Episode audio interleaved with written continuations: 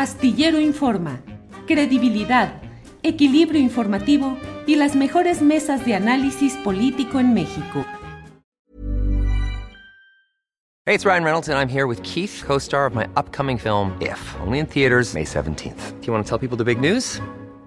All right, I'll do it. Sign up now and you'll get unlimited for $15 a month in six months of Paramount Plus Essential Plan on us. Mintmobile.com slash switch. Upfront payment of $45 equivalent to $15 per month. Unlimited over 40 gigabytes per month. Face lower speeds. Videos at 480p. Active Mint customers by 531.24 get six months of Paramount Plus Essential Plan. Auto renews after six months. Offer ends May 31st, 2024. Separate Paramount Plus registration required. Terms and conditions apply if rated PG.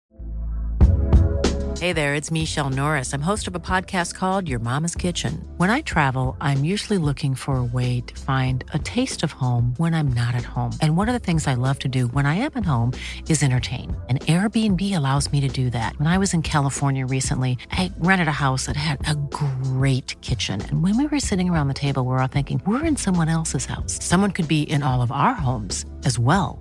If you have a home, but you're not always at home, you have an Airbnb. Your home might be worth more than you think. Find out how much at airbnb.com/slash host.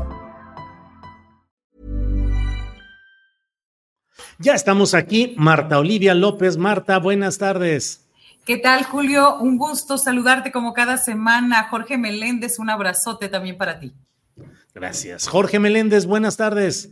Abrazo a los dos y esperando, como siempre, a nuestro hombre del sombrero y la barba azul o blanca, quién sabe. Sí. nos depara esta semana.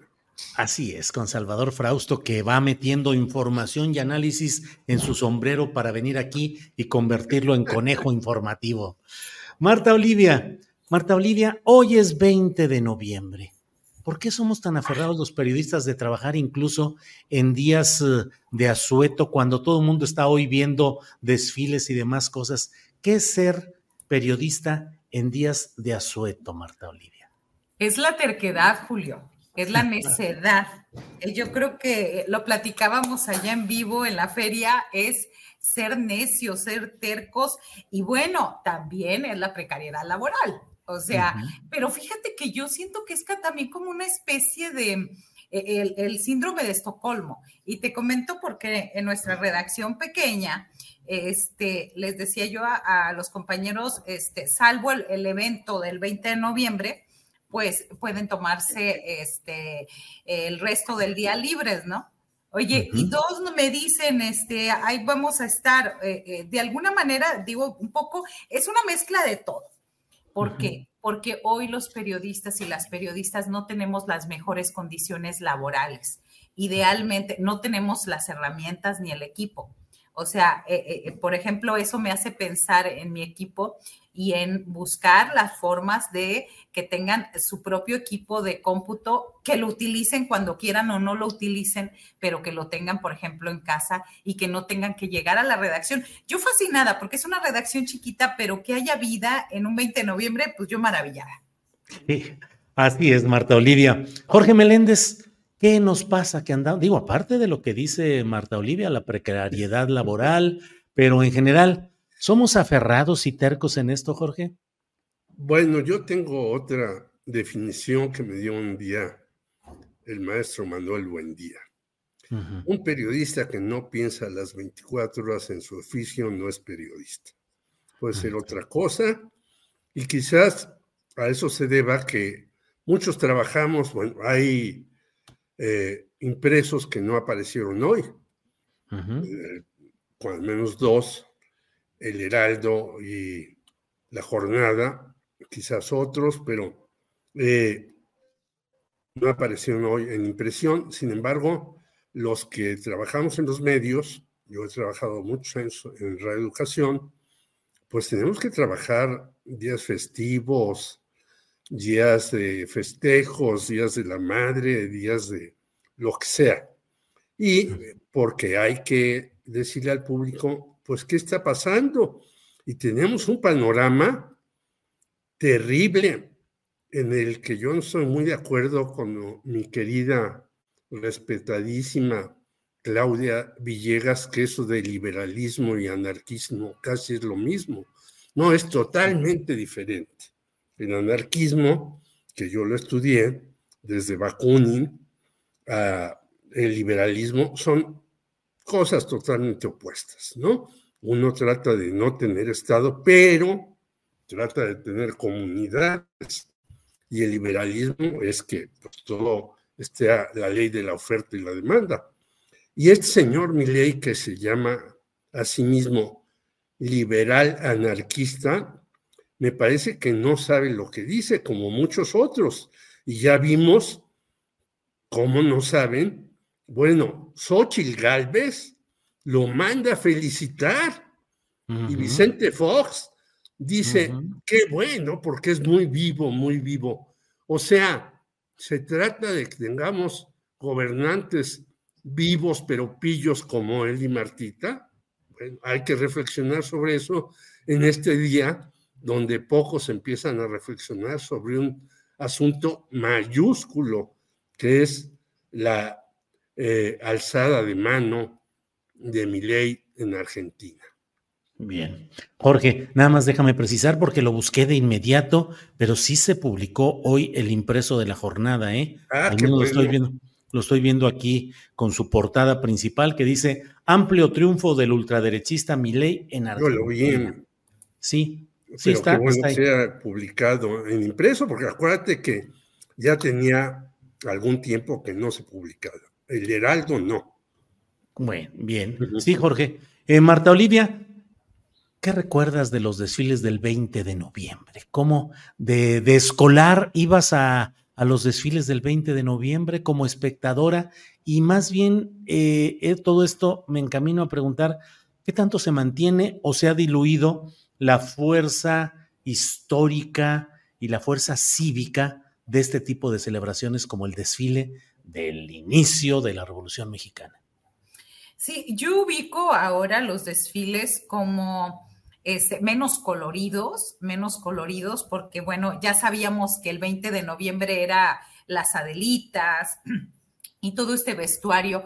Y me parece que eh, este, eh, de pronto yo me recuerdo una crónica que hice ya hace varios años, ya hace unos 15 años, donde este, hacía una crítica de cómo eh, iban cambiando las melodías de la Delita y los demás, eh, de los eh, corridos revolucionarios, de los, este, de los corridos este, hablados o declamados por Ignacio López Tarso y demás, mm. de pronto ya eran como el Gangnam Style y, este, la música este, moderna, este, con nada que ver con los colores eh, tradicionales. hoy veíamos en el desfile acá en Ciudad Victoria como sí había algunos, pero lo lamentable, creo yo, es que solamente es eh, en las escuelas, en las primarias, en las secundarias, es una fecha que hay que ir a desfilar. Y me parece que ahí los maestros y las maestras tienen, y, los papás, obviamente, mucho de qué hablar con los hijos acerca de por qué es eh, eh, este, por qué es de asueto para algunos y por qué el desfile, el desfile tradicional. algo tan sencillo como una línea de tiempo básica, ¿no? Porque luego cuando llegamos a las aulas nos damos cuenta de eso, de que los adolescentes y los jóvenes universitarios tienen un vacío histórico y de información eh, donde eh, no tienen precisa las fechas de independencia, las fechas del porfiriato, la revolución y, o sea, básico, los eh, presidentes por revolucionarios y, la actualidad. O sea, me parece que se va dejando mucho ese lado de la historia y creo que es importante rescatarla. Ahora vemos en los desfiles más música moderna y más música de estos tiempos que, que, de las Adelitas también. Yo sé, es un cliché, ¿no? Pero pues yo sigo pensando que las tradiciones son mejor. Bien, Marta Olivia. Eh, Jorge Meléndez, ¿cómo ves ese tema de las celebraciones históricas que hacían que hubiera pues una actualización anual de cuáles eran nuestras referencias en un proceso largo en busca de mejorías, de conquistas, de avances, pero de pronto pareciera que sobre todo en la etapa de los gobiernos eh, de derecha, panistas y priistas, eh, les dio por tratar de eh, bajarle el nivel a estas celebraciones, un poco apostando tal vez a la desmemoria o a que no haya tanto estas celebraciones. ¿Qué opinas de este tema en el marco de hoy, 20 de noviembre? Yo te diría que para mí, yo vivía en la colonia Guerrero, cerca de la Alameda, y me llevaban mis padres y yo veía unas tablas gimnásticas de los militares y pasar, bueno, los tanques, poquitos, y los aviones también muy poquitos y demás. Y como decía Marta Olivia, eh, pasaban los Juanes y las Adelitas, y uno lo sentía parte de uno mismo. Y también, bueno, había discursos alusivos a aquella gesta que posibilitó un país más justo, más democrático, con todos los asegúnes, pero que iba de su vida cuando yo era muy pequeño. No hay que olvidar que México creía, crecía, perdón, hasta el 6% en aquellos años. Y ya después vinieron los horribles gobiernos desde Díaz Ordaz hasta antes de eh, López Obrador, en donde, como estamos hablando ahora eh, del caso de Milley, no solamente empezaron a privatizar, sino a dejar de invertir en educación, en salud, bueno, hasta en unidades habitacionales. Y empezaron a cambiar también el festejo, ya lo decía Marta Olivia, pues escuchamos las voces de Luis Aguilar y de Jorge Negrete y de Pedro Infante con corridos revolucionarios y con corridos hasta un tanto subversivos. Y ahora han cambiado esos y hay en escuelas o en lugares que hasta han metido desde Timbiriche hasta las nuevas cosas de narcocorridos. Y entonces pues hay una total eh, vuelta algo que no es el proceso revolucionario, sino es un festejo que se hace en las escuelas para hacer eh, cierto show. Eh, me recuerdo, yo nunca lo fui, porque no fui tan buen alumno, pero que el día que se celebraba la Revolución Mexicana en las primarias, en las secundarias, el abanderado era el muchacho que sacaba el mejor promedio de la escuela, es decir, había una competencia para poder ser eso.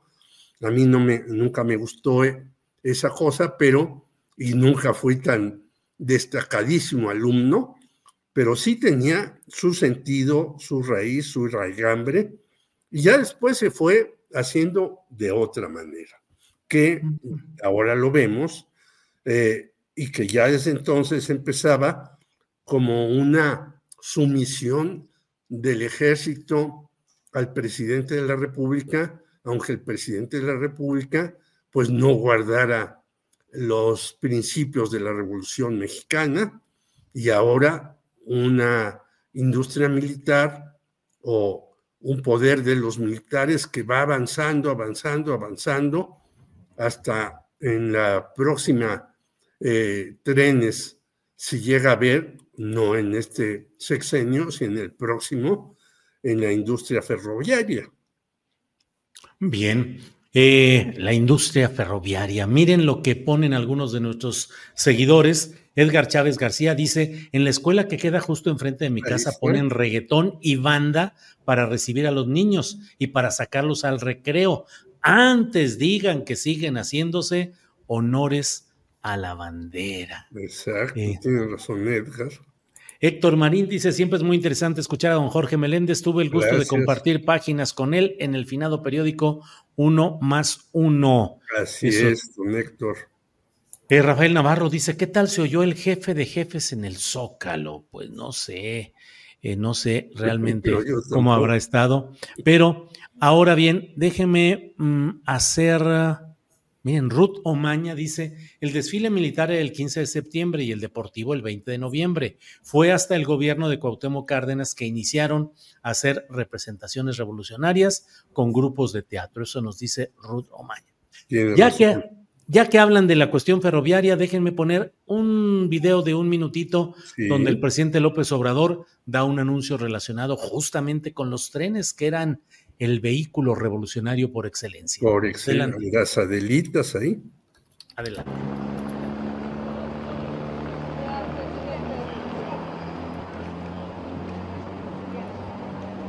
Se escogió este día, lo resumo, para publicar el decreto. Hoy aparece en el diario oficial el decreto que establece el regreso del servicio de trenes modernos de pasajeros con la utilización de 17 mil 484 kilómetros de vías férreas e instalaciones que fueron concesionadas para servicio de carga. Y ahora se van a utilizar también esas vías férreas para el servicio de trenes de pasajero. Esta decisión la tomamos porque los viajes en tren serán más económicos, cómodos, menos contaminantes, pues pueden electrificarse las vías. Es un transporte público más seguro y se incrementará la movilidad de la población desde las principales ciudades de México hasta la frontera norte. Que viva la Revolución Mexicana. ¿Cómo ves, Marta Olivia, el regreso de los trenes que no deja de ser toda una historia? Digo, ya que estamos eh, hoy con el referente de mi ley que está anunciando la expropiación de todo de la petrolera, eh, yacimientos petrolíferos fiscales, que es la empresa productora de allá, y de las empresas públicas de información, la agencia informativa del Estado argentino, canales eh, públicos de televisión. Entonces, también aquí en México vimos la época de las privatizaciones y entre otras lo relacionado con lo que fueron los ferrocarriles nacionales de México, que fueron eh, privatizados, terminaron en ciertas empresas, luego el propio eh, presidente de la República, Ernesto Cedillo Ponce de León, terminó de miembro del Consejo de Administración de una de las firmas que habían adquirido o sido beneficiadas con esa privatización ferroviaria. Pero ¿cómo ves ese tema de los ferrocarriles, de las privatizaciones y bueno, los planes que ahora empuja el presidente López Obrador para que vuelva esa etapa de los trenes, Marta Olivia? Eh, en el norte, los trenes, bueno, este, nuestra infancia nos remonta con bastante afecto ese tiempo. ¿Por qué? Pues porque es un transporte económico, es un eh, transporte eh, que trae, además de, de las, yo recuerdo que las carga, la gente que vive en la frontera, que vive en el sur de Tamaulipas, por ejemplo, que no tenía otra forma de transportar un mueble o, o cuestiones así, lo más económico era el tren el transporte era el más económico y era una cuestión casi mágica. ¿En qué sentido? Porque cada pueblo por el que iba pasando el tren iba este, eh, saludando, que es algo que se ha perdido mucho, esa interacción humana. Eh, eh, las niñas, los niños, me tocó en casa de mis abuelos en el sur de Tamaulipas ver pasar el tren y era todo un acontecimiento y era parte también de la vida económica de los pueblos. Muchos pueblos desaparecieron después de la privatización y después de la desaparición de, todas las vías ferroviarias. Así que eh, esta determinación y esta información que da el presidente hoy, que se publica en un a través de un decreto, pues me parece que es revitalizar la economía de todas esas zonas. Nos toca uno, una de las, eh, estaba revisando, una de las rutas es a Nuevo Laredo. Así que, este, pues me parece que es la ruta eh, San Luis Potosí, Monterrey, Nuevo Laredo. Incluso eh, de niña, mi padre nos llevó una vez Cruz Azulino de corazón nos llevó al estadio de los Tigres a ver un Cruz Azul Tigres. Llegamos tarde, obviamente, por el tren. eh, mm. viajamos de Matamoros a Monterrey y pues bueno, la mala es de que nos tocó estar casi cerca de la porra del Tigres, ya se imaginarán cómo nos fue, unos niñitos vestidos todos de eh, playera, short y demás de azul, ¿verdad? Pero eso, eso nos remonta. Ahora, viendo por el lado económico, es la reactivación de todo eh, esto que significa creo que eh, fue muy significativo que lo hiciera hoy el presidente, porque es un transporte sostenible, es un transporte también en estas primeras siete rutas, recordemos que dejaron de operar desde antes del 1995. Ahora me parece que el balón está en la cancha de los concesionarios del servicio de transporte de carga que tendrán a mano ofrecer este transporte de personas. Veremos qué tanto se animan de aquí al 15 de enero del 2024, que es la fecha límite para que hagan sus propuestas, porque si no, pues va a ser la Sedena y la Marina la que pongan en marcha este proyecto. Ahora, en ese sentido, la, lo que ha pasado, por ejemplo, con el AIFA, hablo de la construcción, pues ha, dado bastantes buenos resultados. ¿Por qué? Pues porque ahí no hay, o, se hace o se hace. Es decir, es bastante tajante los tiempos y cómo se puede mover en ese sentido. ¿Cuáles son las ventajas de los trenes? La fiabilidad, la flexibilidad, la tranquilidad, la comodidad, también la sostenibilidad. Y bueno, yo hablaría de los detalles y el romanticismo, esta parte de acercar a las y los mexicanos. Muy bien, Marta Olivia, gracias. Jorge Meléndez Preciado, ¿qué opinas de este tema, lo que ha anunciado el presidente de la República referente a los trenes y también la realidad nuestra, lo que han sido las privatizaciones, la, eh, la privatización de la red, de todo lo que ha implicado eh, eh, lo que era Ferrocarriles Nacionales de México, donde se dieron luchas heroicas también de trabajadores sindicalizados, reprimidas por el Estado mexicano, y luego con la instalación de liderazgos charrísimos, corruptos, como lo de un sujeto Flores, que todavía anda por ahí, no me acuerdo cómo se llama. Víctor Flores. Víctor Flores, Víctor Flores, así. Sí, es un gángster total. Ejemplo cinematográfico de gángster. O sea, si un director dice, quiero a alguien que tenga cara de gángster sindical, lo haga. Entra directito. ¿Cómo ves el tema, pues, ferroviario, expropiaciones y lo que anuncia el presidente Jorge Meléndez? Bueno, para mí es magnífico. Yo viajé en trenes mucho tiempo y viajaba hasta Ciudad Juárez, por ejemplo viajé a Zacatecas en varias ocasiones. Allí hicimos, por cierto, en Zacatecas una reunión de la Unión de Periodistas Democráticos. Este, y eran formidables los trenes. Aparte de lo que dice Marta Olivia, cuando se paraba el tren en algún lugar, llegaban vendedores a granel de todo y por todo. Pero incluso en el tren tenías en mi época, los de primera, que te podías ir dormido eh, rumbo a Zacatecas o Ciudad Juárez, porque hacían, o hasta Guadalajara, hacían de seis a ocho horas. Pero tenías hasta comedor ahí mismo en el tren. Los de segunda, que iban en una serie de eh, asientos no muy cómodos y hasta los de tercera que iban parados, ¿no? A mí me tocó viajar hasta en tercera y te ibas parado hasta Guadalajara. Pero es una maravilla.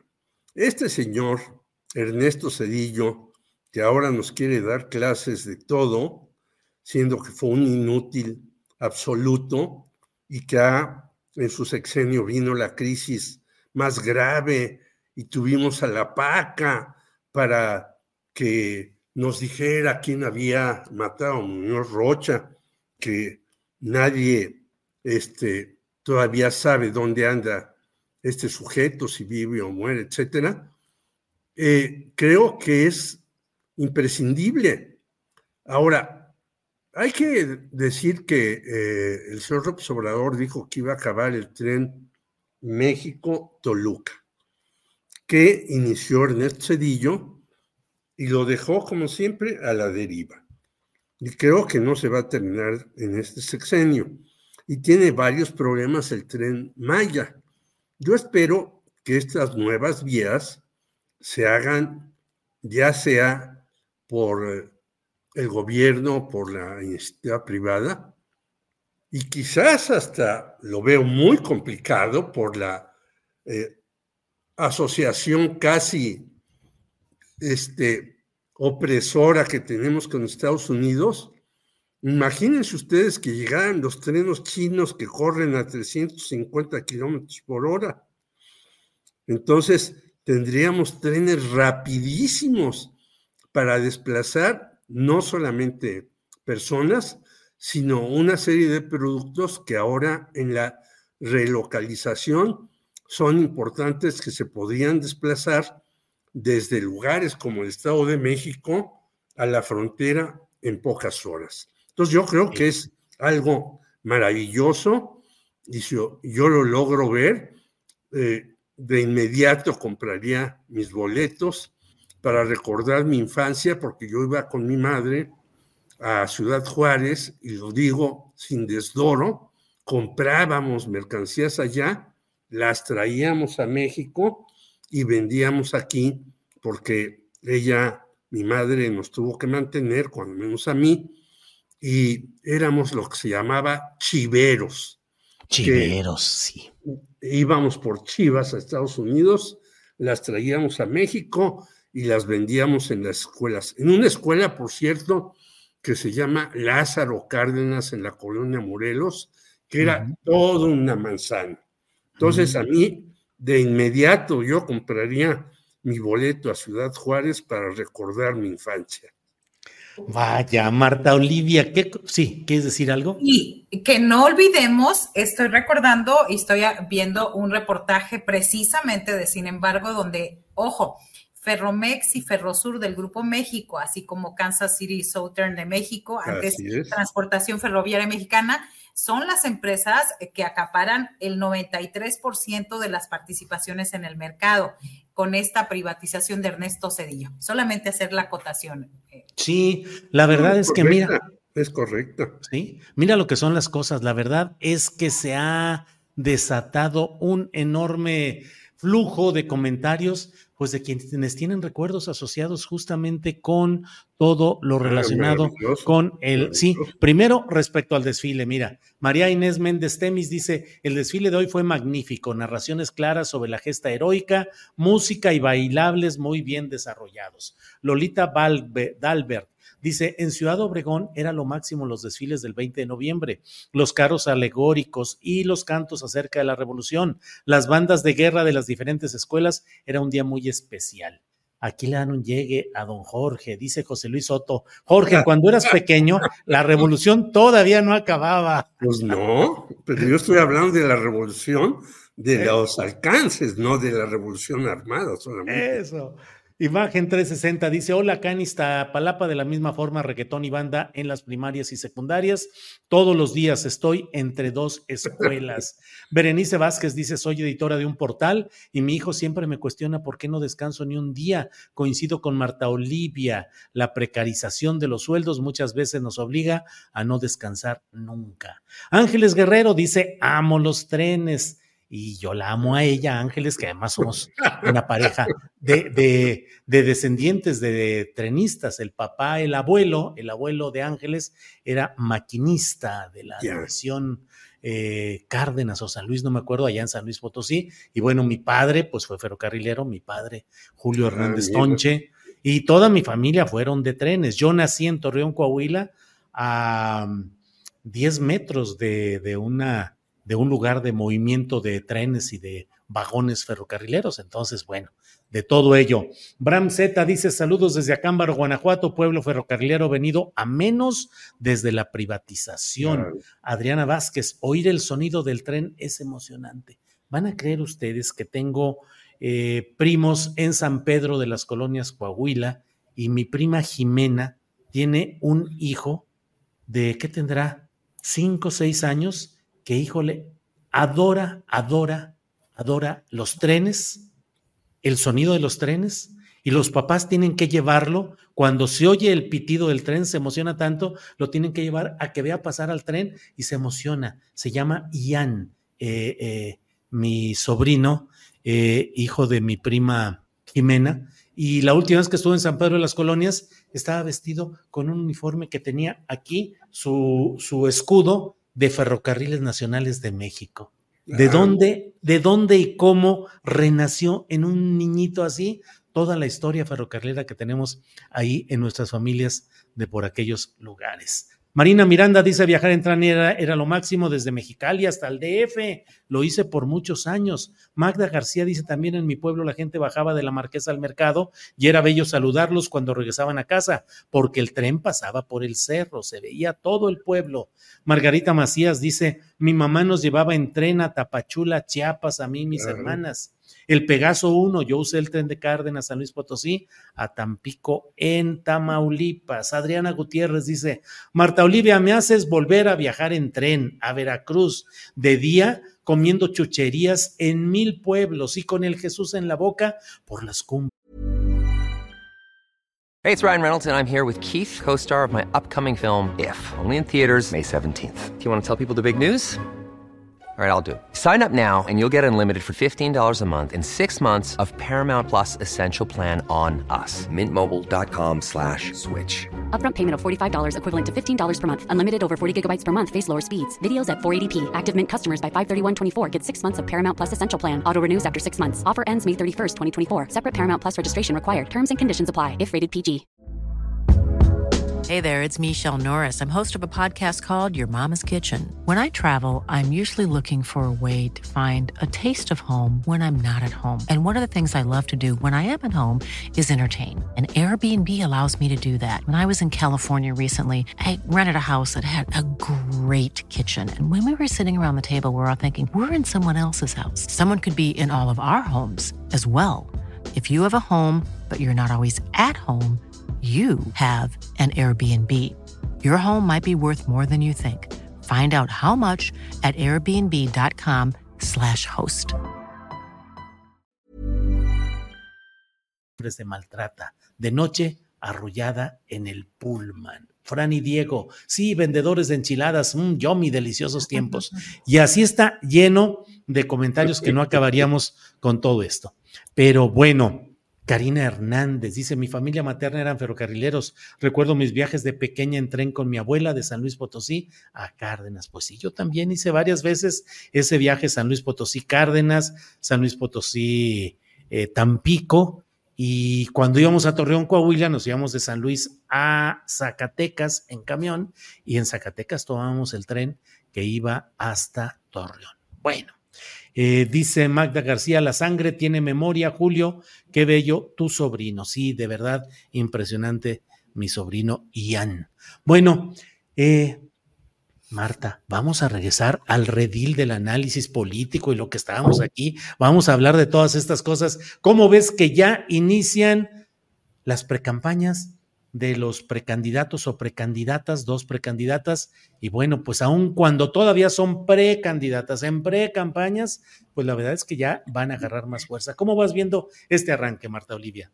Eh, ya para terminar con los, trenes, yo tengo una, eh, este, la última vez que viajé en tren fue de Oaxaca a la Ciudad de México, allá a Buenavista, en un camarín eh, una cena deliciosa, todavía recuerdo lo que, lo que sirvieron y yo con mi hijo en brazos, entonces, este, bueno, no, ya tenía como un año y medio, dos años más o menos, entonces fue un viaje maravilloso, así que fui de las más tristes cuando dejaron eh, de, pues cuando empezaron a desarmar literalmente las vías de los trenes. Así que ya con eso cierro en, en el recuerdo. Y el presidente por algo, por algo escogió esta fecha. Y el presidente es un gran, gran propagandista. Es decir, llegarnos, ¿cuántos no tenemos historia y referencias, Julio, de, esa nostalgia? Mira, déjame nomás aquí que Ángeles, mi queridísima esposa, dice, a Julio lo llevaba su papá al frente, nomás agárrese bien, le decía, sí, fíjate, yo viajaba con mi padre y pues de 10, 12 años, mi mamá decía, no, porque le va, se va a caer y va a tener un accidente y todo. Y mi papá me decía, agarra, porque yo quería ir agarrado de los eh, barrotes, pues como los eh, garroteros y los cuando de toda la gente ferrocarrileros. Entonces me decía, nomás agárrate fuerte, agárrate bien, fuerte. Y ahí me la aventaba. En fin. Bueno, ¿qué más tenemos, eh, Marta Olivia, en este día ferrocarrilero de tanta nostalgia y recuerdos y gratos sabores, porque efectivamente. Marta Olivia. Los sabores, sobre todo. Eh, empiezan las precampañas desde hoy hasta el 18 de enero y yo quiero pensar que en este proceso electoral comenzando se centrará en el debate de ideas, en la presentación de propuestas serias que nos digan a todos los mexicanos cómo le harán las candidatas y el posible candidato de Movimiento Ciudadano, porque bueno, no creo que Eduardo Verástegui le alcancen las firmas necesarias. Eh, tendría que ser, veía yo una nota de Milenio, creo que algo así como 15 mil por día para que alcance a ser independiente, sí, sí, sí. no va a poder. Eh, en lugar de ello, creo que veo el panorama actual, que será un proceso, me parece un poquito tedioso, que difícilmente va a cambiar la tendencia de los mexicanos, es decir, con Claudia Sheinbaum en primer lugar, seguida por Xochitl Galvez y en tercer lugar quien resulte ser el candidato de MC, aunque ahí podría emparejarse y restarle un poco de votos a Xochitl Galvez. Ahora sí creo Creo que el principal dolor de cabeza va a ser en el PRIAN-RD por las fuertes luchas internas que hay en el interior. Y refiero esto, pues, la separación eh, un poco escandalosa de Adrián Rubalcaba del PRI alegando que hubo trampas y traiciones por parte de Alito Moreno, así que este, él como alcalde de Coajimalpa. También hay que recordar que la última vez que el PAN postuló una mujer a la candidatura presidencial fue Josefina Vázquez Mota en el 2012, el resultado fue desastroso e influyó en que la campaña de la exsecretaria de Estado fuera de mal en peor. Y en el caso de Movimiento Ciudadano, me parece que el gran fuerte es Mariana Rodríguez, la esposa de Samuel García, quien hoy hace un eh, video, un video donde la chaviza o los más jóvenes, ya no sé en qué generación, eh, ya no millennials, sino alfa y lo demás, están celebrando mucho porque ella amanece a las 7 de la mañana en este video y va a su closet y se pone sus eh, tenis fosfo fosfo. Así que me parece que más que Samuel García va Mariana Rodríguez detrás de ella y que va a captar mucho voto eh, joven, pero voto que no está de acuerdo con, con eh, Xochitl Galvez y el PRIAN RD. Así que, pues vamos a esperar los bailecitos, las canciones de moda, los memes y todo, todo lo que viene con esta campaña electoral. Bien, Marta Olivia, gracias. Jorge Meléndez, ¿Cómo ves el arranque de estas precampañas de las dos precandidatas y el precandidato? Jorge. Bueno, eh, antes de eso, rápidamente dos acotaciones. Yo entiendo lo que dice Marta Olivia, por eso yo decía, ojalá tuviéramos trenes chinos que van a 350 kilómetros por hora. No los vamos a tener por lo que ella dice. Por eso dije, ojalá. Segundo, los trenes tienen también una historia importantísima en la lucha sindical de México.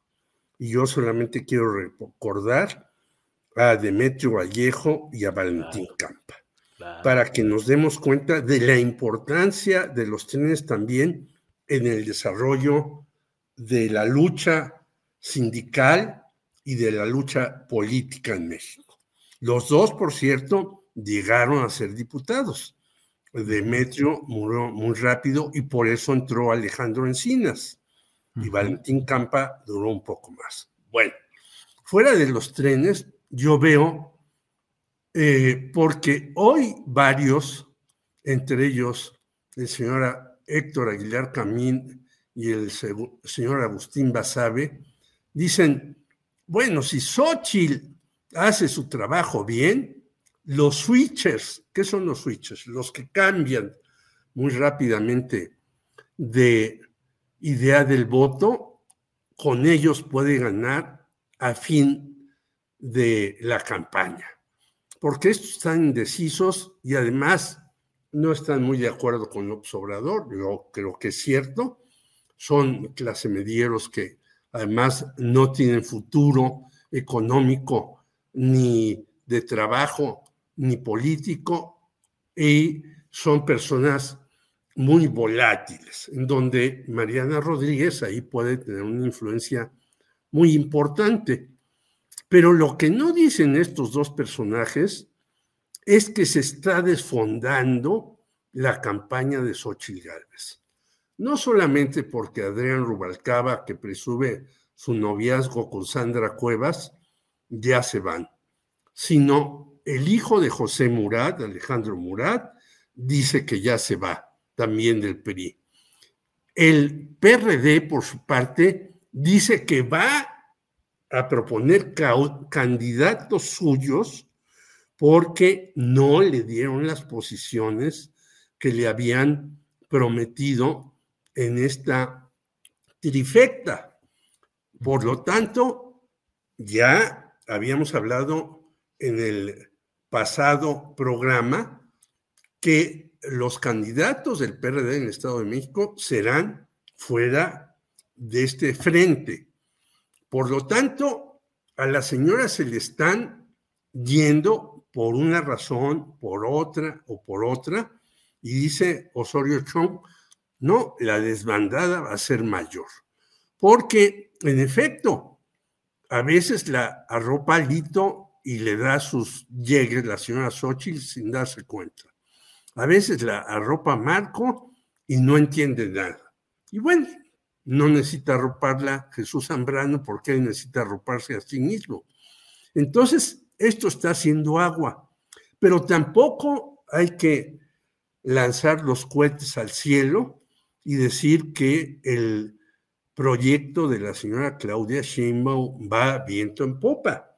Ya vimos que Adán Augusto, ¿dónde está? ¿Con tren o sin tren? Ya vemos que Marcelo Ebrard no se paró a levantarle la mano a Claudia Sheinbaum. Ya vemos que hay broncas.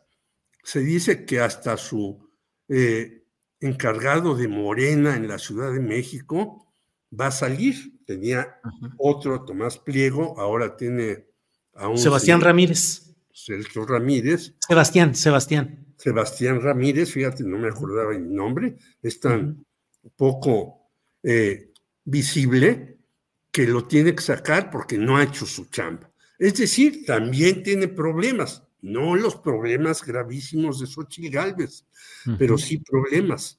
Por lo tanto, yo creo que el conjunto de Xochitl Galvez está en el desastre. Y más con la declaración que reitero hizo hoy, que dijo, bravo por mi ley que ganó. Eso demuestra que se puede derrocar a, un gobierno como sea, etcétera, etcétera. Es decir, dice puras tonterías. Fue a una reunión de sacerdotes y le dijeron, ¿usted está a favor del aborto o no? Y tuvo que hacer ahí una serie de malabares de palabras para no decir, no, pues yo no estoy en contra del aborto, o sea, hasta voté. Entonces ya no saben qué decir esta señora. Muy bien, Jorge. Marta Olivia López, ¿cómo ves todos estos temas de las Alejandro Murat, deja Oaxaca, digo, deja el PRI, imagínate, la familia Murat, José Murat, Casas, Casab, eh, ahora su hijo Alejandro Murat, que deja el PRI y va a formar una nueva organización y va a buscar ser senador por Morena y sus aliados. Eh, Adrián Rubalcaba, que deja eh, el PRI, alcalde de Coajimalpa, con la cercanía, al menos eh, gráfica, muy afectiva, con la alcaldesa de Cuauhtémoc, Sandra Cuevas, los perredistas que dicen, como ya lo planteó Jorge Meléndez, pues que no les están dando las posiciones, en fin, mucho jaloneo ahí y la cerecita del lado de Morena, Marcelo Ebrard, que no se presenta, que no va al acto, que envía a Jedko Polensky de representante. ¿Cómo ves todo este batidillo, Marta Olivia? Sí, antes de pasar al otro tema, Julio, permíteme decir que la revolución no solamente la hicieron los hombres, que hay mujeres destacadas en la revolución, como son las hermanas Carmen y Natalia Cerdana la Triste, la primera congresista Irmela Galindo, eh, Galindo Acosta, también Elena Arismendi Mejía, eh, ella fundó la Cruz Blanca Neutral, Dolores Jiménez y Muro, defensora de derechos de las mujeres,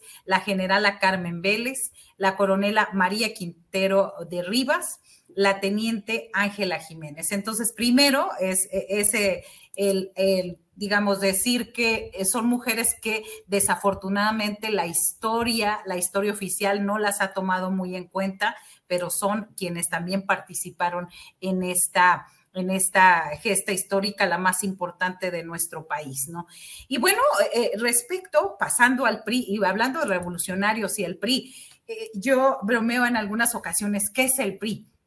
Pues es esto, eh, sus cuadros más destacados donde ya fueron de todo, hicieron de todo y ya no, y no, no construyeron otra opción dentro del PRI y pues ahora a brincar a donde se pueda y vemos que donde se pueda generalmente no es el PAN, es Morena y eso es lo más preocupante de todo, que eh, se van a la opción em, o donde hay más conocidos o donde hay más amigos o donde hay más cercanos o donde puede haber una embajada. Eso es lo lamentable en este caso de todas estas renuncias.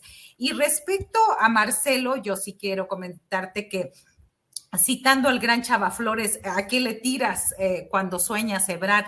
Me parece una pésima estrategia del ex canciller el no haber estado en uno de los días más importantes de la candidatura de Claudia Sheinbaum. No tanto por la doctora, sino por lo que representa en estos momentos. Es decir, es la figura política que abandera los ideales de la cuarta transformación y en última instancia, o en primera, la continuidad del movimiento de Andrés Manuel López Obrador. Yo no sé si Ebrard piense que con estos desaires a la candidata presidencial va a ganar más votos o si cree que de esa manera va a ser más atractivo para el elector mexicano o tal vez piensa que con eso puede seguir estirando y va a tener más capacidad de negociación a la hora que se decidan las candidaturas para las senadurías y las diputaciones federales y locales. Lo cierto es que un día sí, el otro también, la figura política de Ebrard se parece más a un actor político resentido y menos a un estadista o a un político eficiente. Y esto, la verdad, es una gran pena por lo que en algún momento se llegó a representar el proyecto del ex jefe de gobierno de la Ciudad de México. Tal vez, tal vez le resulte a largo plazo, pero ahora la decisión de Ebrard de no acudir al evento de Sheinbaum lo deja mucho, mucho más lejos del círculo rojo de la casi próxima presidenta de la República. Gracias, Marta Olivia. Jorge Meléndez, como ya lo hemos hablado en otra ocasión, pues se viene ahora la, la, la cosecha de candidaturas en Morena, que es el partido dominante. A veces nos dicen, ¿por qué hablan demasiado de Morena? Bueno, pues es el partido dominante el que tiene el control en los mayores espacios de poder público. Eh, las candidaturas se vienen con la evidencia de que van brincando de todos lados. Ya lo hemos platicado aquí, pero parece que viene ya la cascada muy fuerte. ¿Cómo lo vas viendo? ¿En qué entidades te llama la atención esos brincos saltimbanquis, camaleones, oportunistas de todo, Jorge Meléndez? Pues mira, yo que estoy en Puebla, de los primos Armenta y Mier, bueno, ellos vienen del prismo más acedo, incluso del marinismo, y pues ellos van a ser los, los que partan el pastel acá, y luego se están reciclando personajes eh, panistas que van a Morena, entre comillas, cuando menos es lo que dicen los medios por acá. Los Chedragui, los Gil, etcétera, etcétera algunos que estuvieron con Rafael Moreno Valle en el PRI, luego en el PAN, y ahora van a saltar nuevamente a Moreno. En otros estados también está sucediendo exactamente eso, que muchos van a Morena. Y yo no sé si Morena ha pensado nuevamente hacer las tómbolas famosas, aquellas que hacía, para sacar candidatos, o para amarrar de una vez el 2024, pues vaya haciendo pactos hasta con el diablo, porque me parece que eso es lo que ocurre en Yucatán también, eso es lo que ocurre en Chiapas con Eduardo Ramírez, el jaguar negro, etcétera, etcétera. Y yo creo que ahora, si en esos estados que se puso la lupa, la atención, y vimos cómo pues se bajaba a mujeres que habían estado a un punto o dos puntos de una persona se les dejaba afuera, a pesar de que las mujeres son importantísimas y han sido siempre, eh, pues, ¿qué va a ocurrir con la Cámara de Senadores y Diputados? Ya sabemos, por ejemplo, que más de la mitad de senadores quiere reelegirse. Y una buena cantidad, cuando menos más de la tercera parte de la Cámara de Diputados, va a reelegirse. Entonces, vamos a tener las mismas figuras que tienen un déficit tremendo en legislar. Vamos a tener a nuevas figuras que no vienen de los eh, cuadros que ha formado Morena, porque todo el mundo me dice que no, que sí, que el Instituto de Formación sí funciona, que es buenísimo, que va adelante, etcétera. Bueno, digo, pues debería el Instituto de Formación pedir que varios de los cuadros que están ahí, que ellos han formado, sean parte de los nuevos legislaturas, a ver si mueven esas legislaturas, porque también estos organismos, estas instituciones, se han vuelto en un carnaval. No solamente con Xochitl Galvez ahí vestida de dinosaurio, sino en dimes y diretes, en ataúdes que llevan, en conejos que sacan y demás, y no en una discusión política de fondo de hacia dónde vamos, cómo hacerle y cómo tener una situación de país mejor. Porque si no viene y eso quizá lo pueda precisar mayor Claudia Villegas, si no viene una reforma económica que ya no vino en este sexenio, o Claudia Sheinbaum puede ganar por una buena cantidad de votos, pero no va a tener el dinero para hacer todo lo que ha prometido, incluidos los trenes, porque si no le entran estas compañías que decía, decía Marta Olivia, hacer los trenes de pasajeros, ya dijo López Obrador que las va a hacer. ¿Con qué dinero? Y entonces vamos a entrar en un problema en donde Argentina pues nos va a quedar muy cerca. Así es, Jorge. Bien, Jorge, Marta Olivia, ya vamos entrando a la parte final de nuestro programa, son las 2 de la tarde con 51 minutos, pero mira, hoy el presidente de la República en el acto de conmemoración del 113 aniversario del inicio de la Revolución Mexicana dijo, es muy satisfactorio poder decir al pueblo de México que tiene a su lado como ángel de la guarda al gobierno democrático, al ejército, a la Fuerza Aérea, a la Armada y a la Guardia Nacional para que nuestro pueblo pueda vivir con paz y bienestar.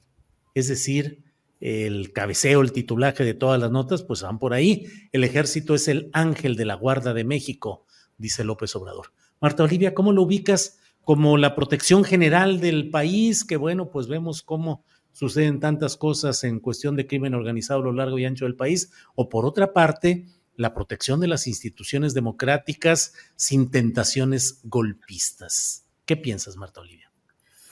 Híjole, eh, grave, grave, fuerte, y, yo quiero decir que esos ángeles de los que dice, eh, dijo el presidente hoy, pues hoy fueron liberados 10 eh, eh, ángeles, 10 militares involucrados en la ejecución de civiles de Nuevo Laredo en hechos de pasado mes de mayo, gracias a esta eh, complicidad, contubernio y manejo de los jueces federales. Un juez liberó a 10 de los 16 militares detenidos por la ejecución de cinco civiles. Aquel video que, si ustedes recuerdan, ventiló el periódico El País, Telemundo y me parece que también la revista Proceso.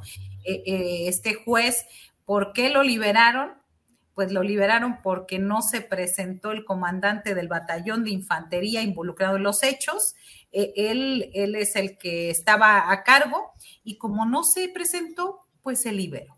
Así que esto es lo que nos espera con estos ángeles que a veces uno no, eh, pie, eh, no se siente tan protegido, o sobre todo con estas imágenes que vimos que era, fue una ejecución extrajudicial de cinco personas a plena luz del día y, este, y se supone que México tiene convenios y ha suscrito y ha firmado convenios de respeto a los derechos humanos y de hablar de justicia. Y me parece que esto es lamentable. Yo creo que sí habría que hacer una separación porque hablábamos de los trenes y hablamos de la agilidad y de la operación técnica técnica de los militares haciendo un aeropuerto, trabajando con una fe, eh, disciplina, ahí sí, pues yo creo que habría que cambiar de, de labores, pero en un ejército que salió a las calles desde el 2006, gracias a Felipe Calderón Hinojosa, que, se, que está en las calles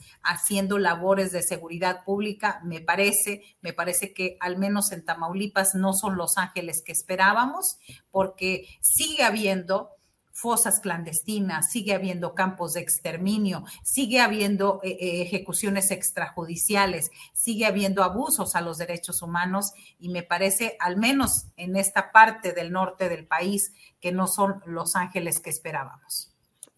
Gracias, Marta Olivia. Efectivamente, ese tema de la ejecución grabada a plena luz del día, leo aquí, eh, asesinaron a José Ángel Moreno Paul, Edgar Chavarría Rico, Jorge Antonio, Jorge Antonio Colector Pineda, José Isabel Rivera Vega y Clinton Alex Blucha Pérez. Y salieron esos 10 porque su jefe, el mando militar, no se presentó, le dieron 72 horas para que se presentara, no se presentó y el juez dice, ah, pues como no vino su superior, los acusaban de desobediencia eh, a las órdenes militares y no se presentó su jefe, pues van libres, aunque veo que quedan todavía en la cárcel otros cinco y un mando que fueron los directamente acusados de disparos de arma de fuego y del homicidio calificado en sí. Así es. Jorge Meléndez, ¿cómo ves este tema del ejército como ángel de la guarda de nuestro país, Jorge Meléndez? Mi dulce compañía, no me desampares. Cuando yo era católico, mi mamá me hacía rezar eso. Yo no ah. creo en los ángeles, Sí creo en los demonios, y un demonio es mi ley, que lo vimos claramente, después de lo que ha dicho, después de que quiere llevar, fíjate, en la debacle de Estados Unidos, porque le está ganando China todo, hasta Biden tuvo que ah, agarrarle la mano a Xi Jinping para decirle, oiga, hagamos las paz, todo eso. En, en este momento, yo no creo que no sea eh, posible que tengamos ni un ángel en las Fuerzas Armadas ni otro ángel en Estados Unidos.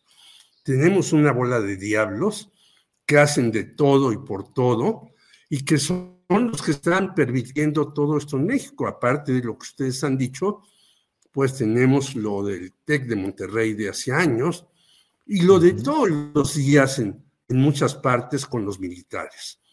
Y Ahí, eh, y ahora que no vino nuestro amigo Salvador Frausto, Oscar Cedillo, su director, saca una buena nota sobre la sucesión en la Secretaría de la Defensa Nacional, en donde esta está más peleada que la lucha entre Xochitl y Claudia Sheinbaum.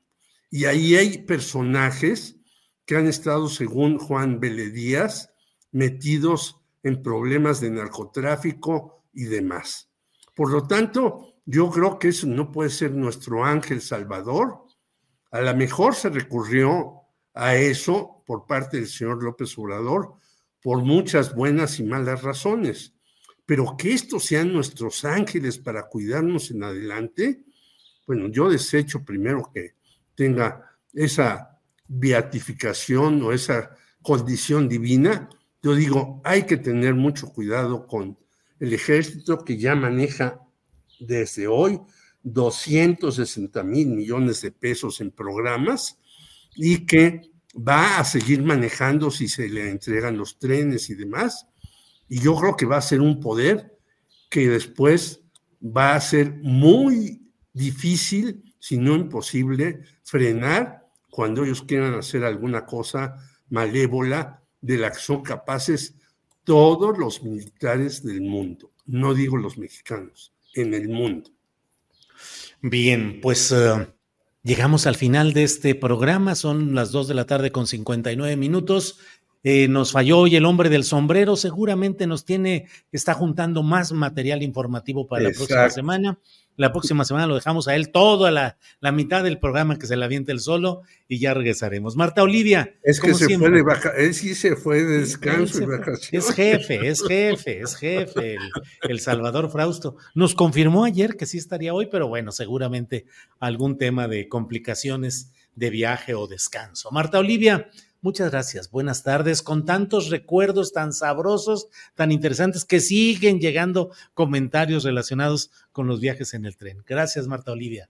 Gracias, muy, muy buenas tardes. Un abrazo a la distancia a ustedes, a los moderadores, a los seguidores y a los que seguimos recordando los trenes. Muy bien. Jorge Meléndez, gracias y buenas tardes. Un abrazo a todos y justamente en este 20 de noviembre, la lucha política tiene que ser una lucha abierta, porque ya vimos cómo después de la revolución llegó una matazón de los que habían luchado juntos y que después tenían que eliminar a sus rivales para poder tomar el control político del país. Gracias, hasta luego. Hasta luego, gracias a los dos, hasta pronto. En Sherwin Williams somos tu compa, tu pana, tu socio, pero sobre todo somos tu aliado, con más de 6.000 representantes para atenderte en tu idioma y beneficios para contratistas que encontrarás en aliadopro.com. En Sherwin Williams somos el aliado del PRO. Para que te enteres del próximo noticiero, suscríbete y dale follow en Apple, Spotify, Amazon Music, Google o donde sea que escuches podcast te invitamos a visitar nuestra página julioastillero.com.